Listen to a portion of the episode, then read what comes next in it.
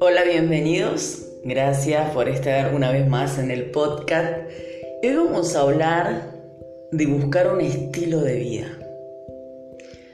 Esto se lo debo a una jovencita que me dijo que ella seguía ¿no? su religión porque es un estilo de vida que cambió su vida, ¿no? Todo lo que aprenden en los libros, la temática, bueno, todo lo que la institución le ofrece. Y esto hace cambios en ella, entre comillas, ¿no? Porque sigue presa internamente. Y eso vamos a hablar hoy. Gracias a todos por estar una vez más. Yo corté un poquito esto, pero voy a estar dejando muchos audios porque se vienen grandes cosas para nuestro mundo. Dios un estilo de vida. Elohim un estilo de vida. La verdad que sí. La religiosidad hace que puedas ver a Dios desde una forma encajonada, encarcelada. Por ejemplo, si yo no coloco de esta forma eh, la Biblia, o si yo no digo mi oración de esta forma, o si yo no miro para la izquierda o para la derecha de tal forma, Dios no me va a escuchar. Y vamos a pensar juntos porque a pensar se aprende, ¿sí? Si eso fuera cierto, entonces nosotros estaríamos todos muertos. ¿Mm? Porque no es lo que el ser humano hace si bien tenemos que hacer, tenemos que movernos, pero el secreto no está allí, sino en la frase que Dios le dijo a Abraham. Creyó Abraham a Dios y le fue contado por justicia. Qué frase tremenda. ¿Qué es lo que te hace justo delante de Dios? Imagínense que Dios diga, bueno, Ana es justa, practica la justicia. ¿A qué se refiere Dios con eso? En esta frase lo dice, creyó. No es que yo estoy creyendo en un método, en un sistema, eh, en una forma de llegar a Dios, sino estoy creyendo en su palabra. ¿Y cuál es su palabra? Despertemos juntos. ¿Cuál es su palabra? ¿Cuál es el mensaje de su palabra? ¿Qué es lo que la Biblia transmite al ser humano? ¿Qué es lo que la Biblia nos pide a nosotros? Te podés anotar todo esto y después decir, ¿qué es? ¿Una religión? ¿Un método para hacer oraciones? ¿Una forma de crear algún sistema con alguna temática para llegar a nuestro Padre? ¿Y si eso fuera así? ¿Por qué Dios está abandonando la tierra? Si estamos en el tiempo donde más la gente habla de Dios. Y acá vienen con, ah, no, porque las profecías, y bueno, pero las profecías dice que la maldad que el hombre practica es lo que hace que Dios le pida el arrepentimiento, porque esto es como Siempre me gusta colocar ejemplos de los hijos. Esos hijos que son malcriados en la casa y que te ponen la casa para, para arriba, si no le pones un límite, ellos te van a destruir. Deja a tu hijo más terrible en vacaciones en tu casa y seguramente que cuando llegas, tu casa está pata para arriba. Bueno, esto mismo es lo que viene sucediendo. Es increíble la competencia que hay eh, en la religiosidad. Eh, se quejan mucho de la política, ¿no? Pero la política y la religiosidad van de la mano. Eh, Dios está reclutando gente, como decía Jesús, puedo levantar hijos de Abraham de las piedras, que jamás han escuchado del Espíritu Santo o de la palabra, pero esas personas la están sirviendo con un corazón están haciendo lo que muchos, entre comillas, que se llaman hijos de Dios, no están haciendo. Entonces es para reflexionar, no para competir. La Biblia no se hizo para pelear, porque acá alguien que dice que cree en Elohim, en lo único que tiene que enfocarse es en el bien, es en los pensamientos de justicia, es en los pensamientos de verdad, no estando constantemente queriendo defender una ideología o una forma de pensamiento. Dios no es un estilo de vida, está bien. Si yo, por ejemplo, comienzo a hacer una terapia de psicoanálisis o me voy a un psicólogo, automáticamente hay una mejoría. Porque yo cambié mi estado donde me estaba moviendo para entrar a un estado diferente. Y eso hizo que yo me mejorara, pero no cambió ciertas cosas que son más profundas. Tengo otro, testimonio de un chico que me dijo que él estaba siguiendo a Dios y todo eso en un grupo joven. Dice, yo estaba creído, Ana, de que había perdonado a mi madre, porque mi madre es alcohólica, dijo, ¿no? Y yo estaba creído de que, bueno, que ya estaba bien, y que yo podía con todo, ¿no? y que ese, ese dolor había salido de mi corazón. Pero me fui a verla y surgió la misma persona en mí que era antes. Y eso me afectó mucho porque yo pensé que yo había superado eso. Y vine muy triste. Dice, y ahora estoy buscando que realmente eso salga de mi corazón. Claro, porque él había entrado en un estilo de vida. Un estilo de vida no te transforma el corazón. El fanatismo religioso de hacer rituales tampoco te transforma el corazón. Lo que te transforma el corazón es que entiendas que el verdadero Dios no es mito, no es leyenda, no es filosofía, no es ilusión, no es cuento de hada, no es la tierra de color azul donde vamos a ir a vivir todos. No. Dios te dio sabiduría. Y esa sabiduría la podés tener en tu estilo de vida, porque esto es lo que el chico estaba haciendo. Él estaba adquiriendo una sabiduría en el nombre de Dios, pero es un estilo de vida, porque cuando a mí me enseñan, ¿sí? A hacer cosas, y yo las practico, claro que va a traer una mejoría. Pero el cambio es entender la sabiduría de Elohim.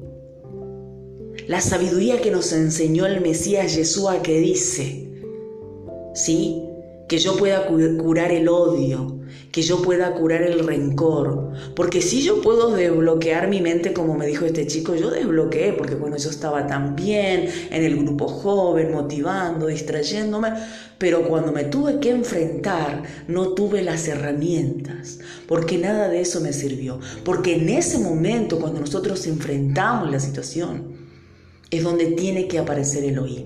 Y esto es un trabajo diario interno, absorbiendo la sabiduría de Elohim, colocando en práctica la sabiduría de Elohim, teniendo lo que decía Pablo, dominio propio, buscar el dominio propio, que es a través de los pensamientos de Elohim, de su espíritu grabado en nuestro corazón. Yo sé que muchos miran mis videos porque los miran, ¿sí? Y después comienzan ellos también a sacar videos y a decir cosas que ya estuvo en mi boca, como retrucando. Pero la verdad es que esto no se trata de retrucar, ni de competir, ni decir está cerrado, no. Busquemos lo que dijo Daniel, que los sabios serán más sabios, los entendidos serán más entendidos, porque la tierra lo que tiene que buscar ahora es poder entrar en unión, así como el mal se une para destruir las cosas buenas que el ser humano tiene que practicar para darle dignidad. Así también las personas tienen que tener un corazón como Elohim para entender que todo aquel que piense bien, que piense de forma correcta, es una persona a la cual tenés que escuchar. ¿Sí? ¿Por qué? Porque estamos viviendo en tiempos donde hay un adoctrinamiento para la perversión. Por ejemplo, eh, en esta semana a mí me tocó vivir en un lugar donde están adoctrinando a chicos de 15 a 25 años a tener sexo libre. O sea que vos podés compartir una orgía y se rompe el mito de que no lo puedes hacer. Podés, por ejemplo, tener relaciones sexuales con, con ambos sexos y eso es lícito. Y la charla se, se titulaba Rompiendo mitos. Y había gente profesional en esa charla. Si ellos pueden ser unidos para adoctrinar, evangelizar, ¿cuánto más nosotros tenemos que apoyar cualquier palabra que defienda los derechos de dignidad del ser humano? Que defienda el amor entre un hombre y una mujer que defienda esa inocencia que un hombre y una mujer tiene a la hora de encontrarse, a la hora de enamorarse, a la hora de formar un hogar. ¿Mm? Entonces, mis amigos creyentes o no creyentes, no es hora de estar peleando por instituciones. Es hora de pelear por lo que querés en tu casa por lo que querés en tus hijos, por lo que querés en tu matrimonio. Porque esto no va a caer por arte de magia, no va a bajar Dios a hacerte un buen marido, una buena esposa, un buen hijo. Esto lo tenés que hacer vos. ¿Cómo? Para eso está la sabiduría de la Biblia. La Biblia me dice que yo tengo que practicar el perdón, entonces yo tengo que buscar el perdón. La Biblia me dice que no voy a ser perfecto, entonces quiere decir que día tras día yo tengo que ir transformándome. La Biblia me dice que la sangre preciosa de Jesús, el Mesías, me libera, me transforma. Esa sangre hace que yo pueda fluir con lo mejor que yo soy. Eso es lo más importante, ir a la presencia de Dios y que Jesús le recuerde al Padre cuando intercede por nosotros que su sangre nos lava, que su sangre nos limpia, que nos ayuda. Apoyar a aquellos que vemos que sabiamente están llevando un mensaje pero no usar la envidia, no usar la crítica, no usar la competencia, no es hora de ver eso, es hora de ver el corazón de la persona, es hora de dejar de ver lo externo y comenzar a ver qué te está ofreciendo la persona. ¿Qué es lo que la persona está queriendo colocar en tu casa? ¿Cuál es la semilla que está queriendo llevar en tu casa? Eso es lo más importante porque eso es lo que enseña la palabra de Dios. En los tiempos donde los hebreos peleaban contra sus enemigos, ellos se unían.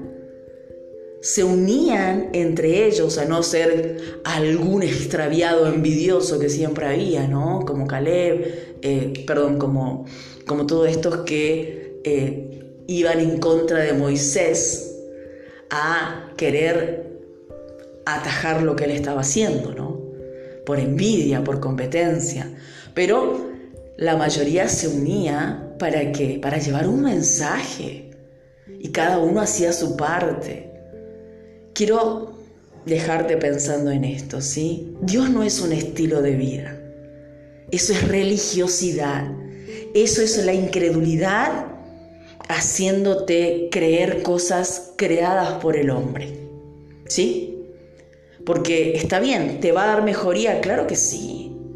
Nos mejora, nos puede llevar a otros pensamientos, pero ese cambio, ese cambio de tu corazón, esa paz que necesita tu corazón, ese perdón que necesita tu corazón, llenar el vacío de la soledad, porque la soledad es la ausencia de Dios, el vacío del alma es la ausencia de Elohim, no poder estar con Él, no poder tener su sombra sobre nosotros. Eso se consigue con la sabiduría divina que te lo da, no un estilo de vida, sino cuando comenzás a hacer lo que Jesús hizo en la tierra, amar los pensamientos de tu Padre. Y aunque no lo veas en ti porque sos imperfecto, decís, no, Creyó Abraham a Dios y le fue contado por justicia.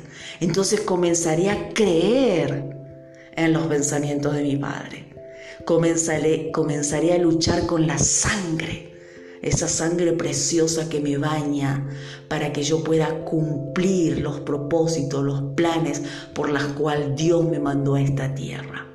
Y recuerda, Dios puede levantar hijos de Abraham de las piedras. Por lo tanto, nada con Dios es estable porque los cambios existen y eso es lo que Dios mostró en estas dos décadas.